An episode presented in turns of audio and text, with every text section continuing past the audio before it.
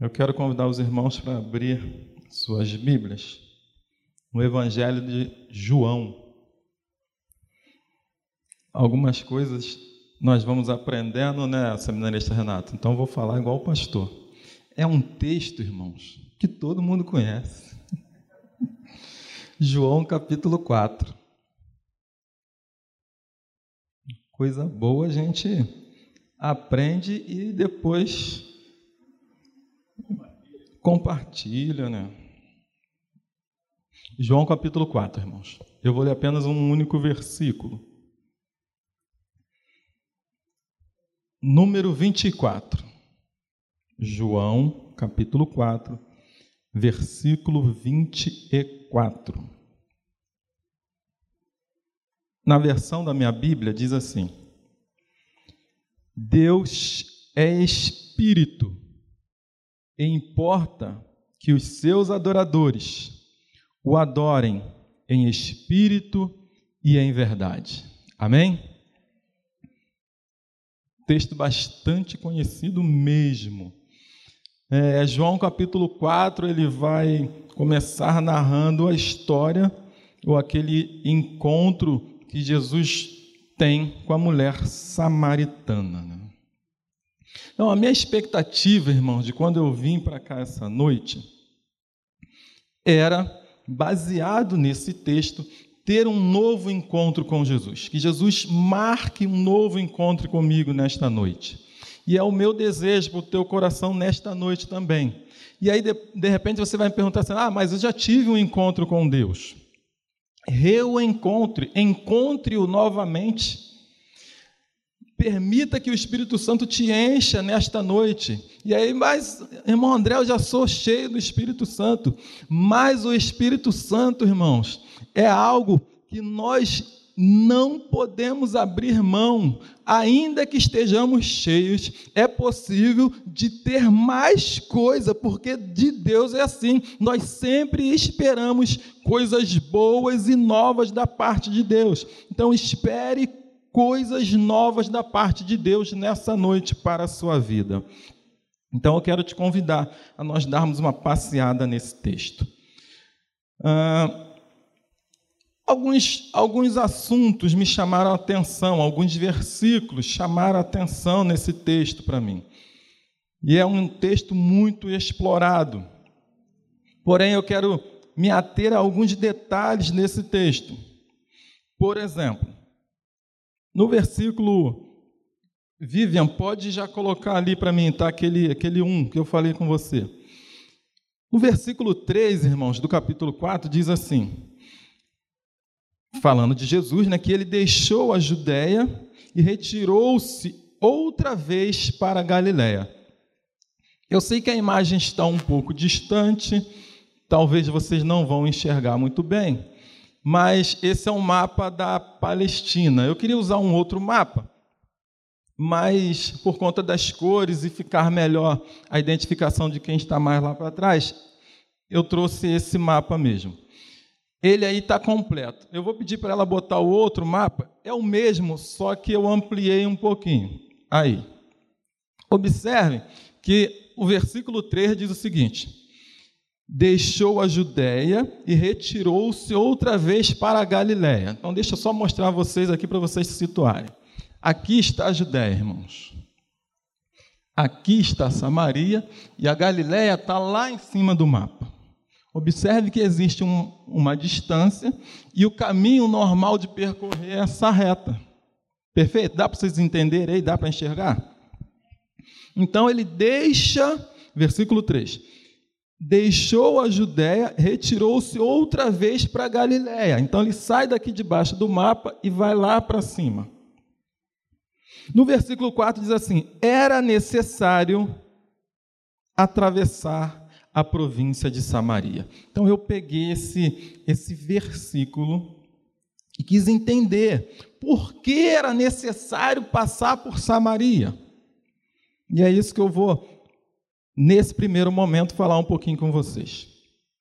Observe que no capítulo 2 de João, Jesus ele está na, em Caná da Galileia. E lá ele faz o seu primeiro grande milagre. No versículos 11 12 e 13 vai falar sobre isso, que deu, o Senhor deu início ao seu ministério no Caná da Galiléia. Depois ele vai para Cafarnaum, seguindo é, posteriormente para Jerusalém. No versículo 13, Jesus purifica o templo. No, eu estou no capítulo 2, tá? Jesus purifica o templo. E aí, nos versículos 23 ao 25, tem algo muito importante. Eu queria que vocês prestassem atenção. Capítulo 22, versículos 23 ao 25, diz assim: Estando ele em Jerusalém, durante a festa da Páscoa, muitos, vendo os sinais que ele fazia, creram no seu nome. Mas o próprio Jesus não se confiava a eles, porque os conhecia a todos. E não precisava de alguém que desse testemunho a respeito do homem, porque ele mesmo sabia o que era a natureza humana. Então, nesses três versículos, irmãos, Jesus deixa claro que ele fazia muitos sinais e os sinais atraíam bastante pessoas. E ele vai dizer aqui o seguinte: João vai dizer que não precisava ninguém falar nada para Jesus a respeito daqueles homens, porque ele conhece o íntimo do coração de cada um de nós. Existem algumas Bíblias que, no, bem em cima desses três versículos, eles colocaram assim: Jesus conhece a todos. E eu entendo que a partir desse momento, o apóstolo João, ele começa a trilhar um caminho que vai mostrar para a gente que Jesus, a partir disso, ele começa a procurar pessoas que tenham um coração diferenciado. Como ele vai dizer lá no capítulo 4, pessoas que o adorem em espírito e em verdade. No próprio capítulo 2, ele vai, no capítulo 3, por exemplo, João já começa mostrando que ele vai ter um encontro com Nicodemos. E uma das frases que Jesus fala para Nicodemos, Nicodemos, você é mestre da lei. Então, observe que Jesus ele vai falar com autoridades. Mas também, no capítulo 4, ainda, no, a partir do capítulo 40, do versículo 46, Jesus vai ter um no capítulo 4, saímos do trecho que ele tem um encontro com Nicodemos. No capítulo 4 é o encontro com a mulher samaritana, que nós vamos voltar a falar sobre ela, mas lá no versículo 46 do capítulo 4, ele vai ter um encontro com o oficial de um rei. E ele vai curar o filho desse oficial. No texto, se vocês observarem lá no capítulo 4, a partir do versículo 46, vai dizer assim: Dirigiu-se de novo a Caná da Galileia, onde da água fizera vinho. Ora, havia um oficial do rei cujo filho estava doente em Cafarnaum. Tendo ouvido dizer que Jesus viera da Judéia para a Galiléia, foi ter com ele e lhe rogou que curasse o seu filho. Observe que o, o ministério de Jesus ele é itinerante. Ele ora está na Judéia, ora está na Galiléia, já havia estado em Cafarnaum e agora ele está novamente na Galiléia e esse homem, ao ouvir falar de Jesus, ele parte para a Galiléia e ali ele tem um encontro com Jesus. Capítulo 5, João vai narrar a cura do paralítico do tanque de Betesda. Se vocês observarem lá no versículo 6, eu vou até ler aqui. João capítulo 5, versículo 6 diz assim: ó, Jesus, vendo-o deitado e sabendo que estava ali havia muito tempo, perguntou-lhe: Queres ser curado? Vocês observem que João ele vai traçando uns detalhes, porque aonde Jesus estava, irmãos, normalmente tinha uma concorrência, muita gente, multidão, mas Jesus ele começa a procurar verdadeiros adoradores que vão adorar ele em espírito e em verdade, porque infelizmente muitos daqueles homens, e aí eu trago um pouquinho para nós também, muitos de nós, e aí eu tô, eu vou generalizar, tá? Estamos na igreja por aquilo que Deus pode fazer, não por aquilo que Deus é. E Deus ele não se engana sobre o meu respeito e sobre o seu respeito. Ele sabe exatamente aquilo que nós estamos fazendo aqui hoje. Muitos vêm aqui porque está esperando da parte de Deus alguma coisa, mas ele quer encontrar aqui nesta noite verdadeiros adoradores que o adorem em espírito e em verdade. No capítulo 8, ele vai ter encontro com uma pessoa que estava condenada à morte, a mulher adúltera no capítulo 9, a cura do cego de nascença, aquele que foi se lavar lá no tanque de Siloé. Então, eu consigo entender a partir dessa explanação rápida que existia sim uma necessidade de Jesus passar por Samaria. Porque Deus, Jesus, ele queria encontrar o seu coração. Ele queria encontrar o coração daquela mulher samaritana. Ele queria encontrar o meu coração. Deus tem uma missão nesta noite através do Espírito Santo, irmãos. Ele tem uma necessidade de encontrar adoradores verdadeiros aqui neste lugar. E eu creio e espero que, em nome de Jesus, Ele encontre muitos adoradores fiéis e verdadeiros da Sua palavra.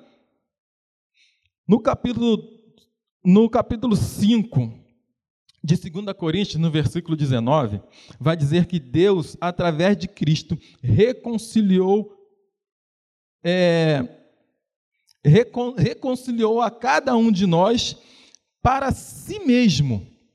E aí eu fiz um apanhado aqui e diz o seguinte: que Deus, no capítulo 4 de João reconciliou aquela mulher consigo mesmo e confiou a ela uma palavra da reconciliação. A partir do momento que nós temos um encontro com Deus, ele nos dá um ministério. E que ministério é esse? Paulo vai, chamar, vai falar que nós somos embaixadores de Cristo, embaixadores do reino, embaixadores de Deus, para levar a palavra. E desta forma, uma vez reconciliados com Ele, nós temos a oportunidade e o privilégio de, por exemplo, estar aqui agora, de uma certa forma, sendo usado pelo Espírito Santo para fazer essa reconciliação ou ou, ou aquela reaproximação, se de repente você está um pouco distante, um pouco afastado ou um pouco morno, que Jesus Cristo nesta noite possa te reconciliar novamente com Ele, para a glória do nome de Jesus. Então existia sim uma necessidade. Se observarmos no mapa, vocês vão ver que era praticamente uma linha reta para ir para Galiléia. Porém, tinha um detalhe importantíssimo. Os judeus não costumavam fazer esse caminho. Os judeus mais rígidos, obrigado. Os judeus mais rígidos, irmãos, não costumavam fazer esse caminho. Eles costumavam dar a volta, eles passavam de largo por Samaria, justamente para não ter nenhum contato com os samaritanos. E aí, o versículo, vamos ler aqui a partir do versículo 7. Eu parei no 4, né? João, capítulo 4, versículo 4. E era necessário atravessar a província de Samaria. No versículo 5 diz assim: Chegou, pois, a uma cidade samaritana chamada Sicar, perto das terras de Jacó perto das terras que Jacó dera a seu filho José. Estava ali a fonte de Jacó, cansado da viagem, assentara-se Jesus junto à fonte por volta da hora sexta. Nisto veio uma mulher samaritana tirar água. Disse-lhe Jesus: Dá-me de beber pois seus discípulos tinham ido à cidade para comprar alimentos. Jesus, então, agora ele senta próximo a esse poço. E aí, a mulher samaritana,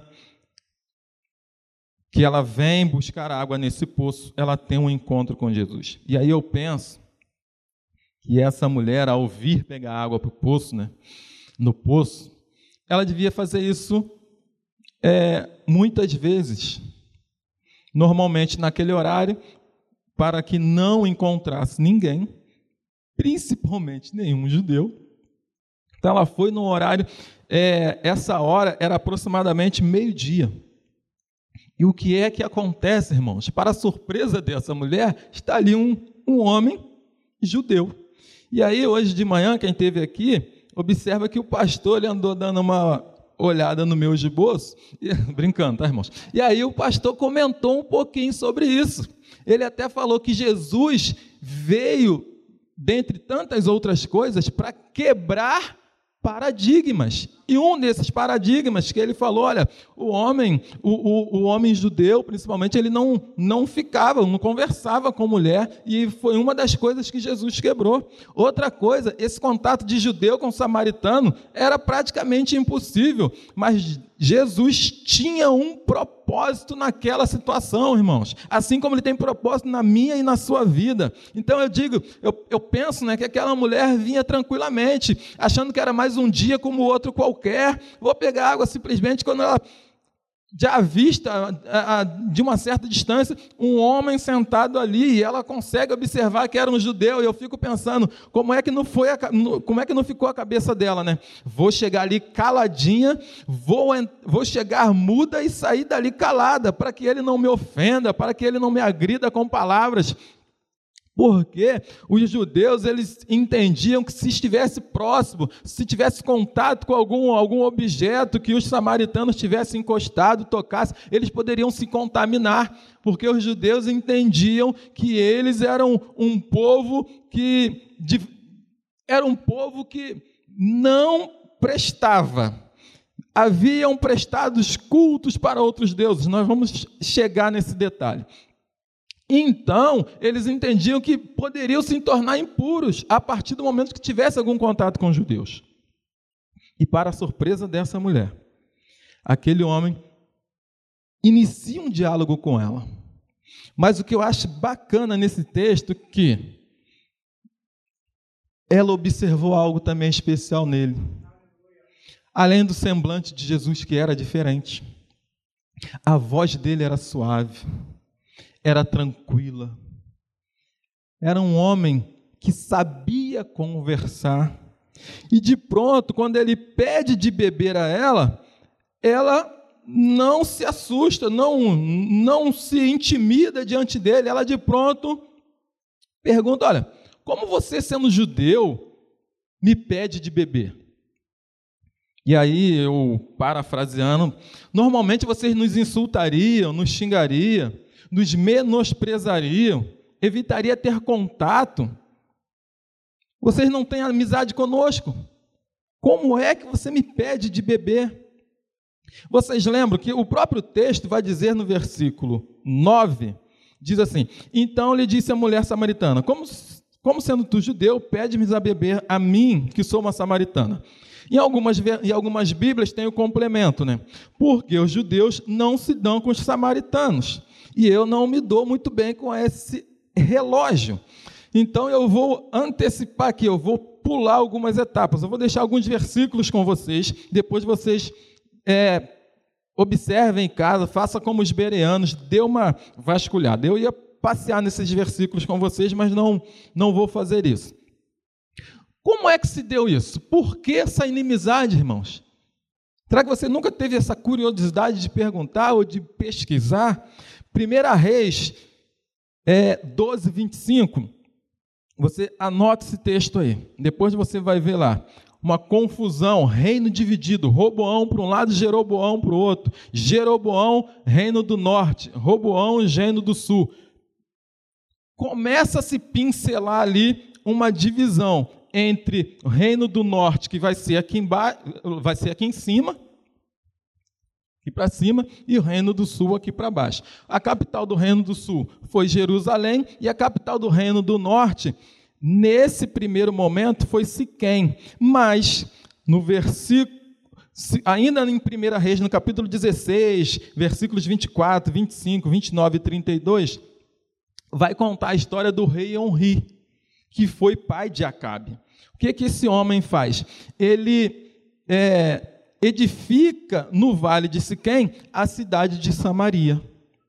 Então, a partir de então, aquele local ficou conhecido como Samaria.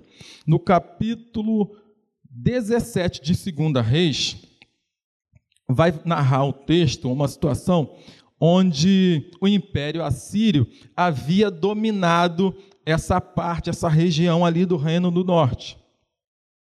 Ainda no, em 2 Reis, capítulo 17, é, eu não vou ler, eu não só vou te dizer o contexto que acontece ali. O rei assírio, ele repovoou a cidade de Samaria.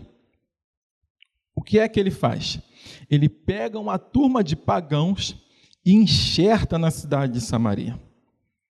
Era uma característica de, era uma característica que eles tinham justamente de disseminar aquele povo. Então, a partir de então, o povo, os samaritanos ficaram misturados, a cultura ficou toda misturada. E eles começavam a adorar tudo quanto é tipo de Deus. Inclusive, posteriormente, eles vão adorar os deus, o Deus dos judeus. Mas eles adoravam tudo quanto é tipo de Deus. No, esse aqui é período é período de exílio, tá, irmãos? Esse segunda reis é período de exílio, exílio babilônico. Esdras e Neemias vai narrar o retorno do povo. E Neemias, lá no capítulo 4, no versículo 1, vai falar a respeito do sambalate. E o sambalate era um samaritano. Então, por aí vocês vão observando, se vocês conseguiram anotar, vocês vão entender mais ou menos essa, mais ou menos essa história. E Jeroboão, quando ele foi rei, ele edificou um, um local para que fosse feita a adoração lá em, em Siquém, na época, né? Por quê? Porque ele entendia como o reino tinha acabado de ser dividido, ele, o que, que ele entendia? Que se o povo sair daqui e for adorar lá em Jerusalém, com certeza daqui a pouquinho eles vão deixar de me ter como rei e vão se juntar ao reino do sul. Então, o que, que eu vou fazer aqui? Então, ele, ele prepara um local é, próximo de onde ele estava e ali eles começam a adoração. Desta forma, a gente consegue ter mais ou menos uma noção de onde eu quero chegar, né? Eu acredito que sim.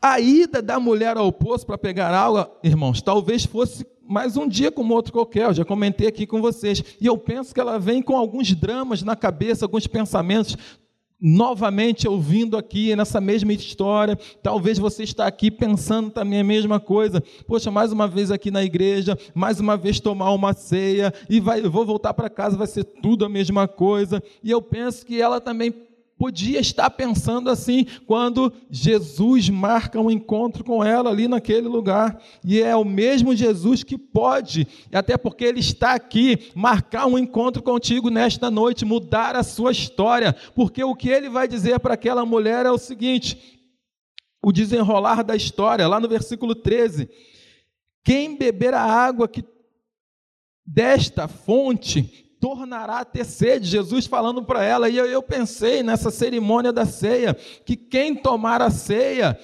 pode, irmãos, ter essa possibilidade sim de ainda sair daqui vazio, mas Jesus não quer que isso aconteça, por isso que ele marcou esse encontro conosco, por isso essa necessidade de você estar aqui, porque ele está passando por aqui, e ele quer encontrar em você, no seu coração, uma terra fofa, uma terra é, preparada. Assim, o próprio seminarista Renato, ele estava na oração dele, ele falou aqui a respeito dos louvores, das orações, do momento da ceia, isso é tudo uma preparação para que o seu coração receba a palavra em boa terra e ela fique plantada de forma que o Espírito faça em você infinitamente mais daquilo que você pede ou do que você pensa.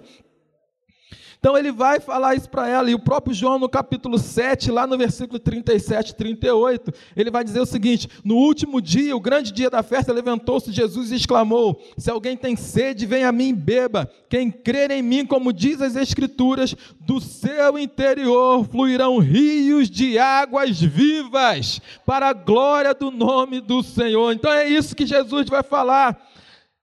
E a mulher vai falar assim: Senhor, então me dá desta água. Vocês observem que ela foi buscar água, ela tinha uma necessidade básica do seu corpo físico, buscar água, mas o diálogo de Jesus ele é tão gostoso, é tão interessante, que possivelmente ela pegou a água, deixou ali no cantinho dela e já estava encantada com aquele homem que da voz mansa, da voz suave, mas que com, com certeza sabia envolver, sabia trazer o contexto para onde ele queria. E aí ele vai falar, revela algumas coisas da vida dela.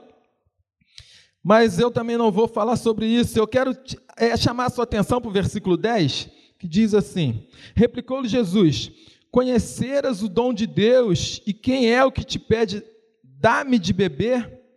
Tu lhe pedirias e ele te daria a água da vida. Na NTLH, nova tradução da linguagem de hoje, diz assim: Se você soubesse o Deus, o que Deus pode dar, e quem é que está lhe pedindo água, você pediria e ele lhe daria a água da vida.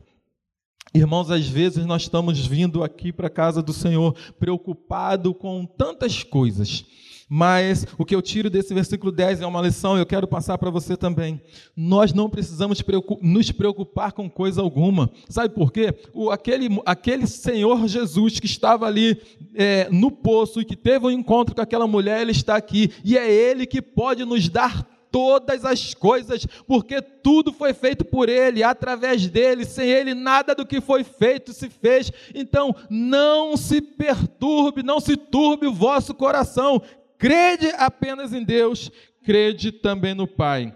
Porque, inclusive, ele disse, né? Para onde eu vou? E ele já está lá. Vou lhes preparar lugar, porque lá há um local de muitas moradas. Irmãos, mais importante que a briga religiosa, lembra que a mulher fala assim: ah, mas vocês, vocês judeus não falam com samaritanos? Mais importante do que a briga religiosa que existia entre eles, mais importante que as questões políticas que muitas vezes envolvem o nosso país, é saber o seguinte, irmãos: é que tudo aquilo que Deus pode fazer.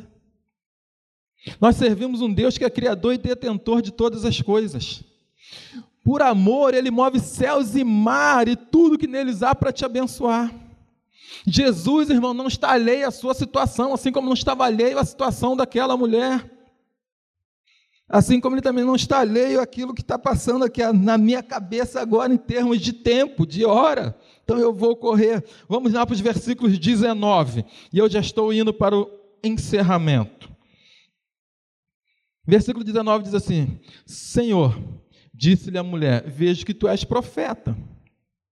Nossos pais adoravam neste monte, vós, entretanto, dizes que em Jerusalém é o lugar onde se deve adorar. Disse-lhe Jesus à mulher: Podes crer que a hora vem, quando nem mesmo nesse monte, nem em Jerusalém, adorareis o Pai. Vós adorais o que não conheceis, nós adoramos aquilo que nós conhecemos, porque a salvação vem dos judeus. Mas vem a hora e já chegou em que os verdadeiros adoradores o adorarão, adorarão ao Pai em espírito e em verdade, porque são estes que o Pai procura para seus adoradores. Versículo 24, foi o versículo que nós lemos. Deus é espírito e importa que os seus adoradores o adorem em espírito e em verdade. A necessidade que Deus tinha de passar em Samaria, irmãos, naquele dia, era encontrar o coração daquela mulher. Jesus poderia ir em qualquer outro lugar, poderia fazer qualquer outras coisas, porque, como eu, eu mostrei rápido, né?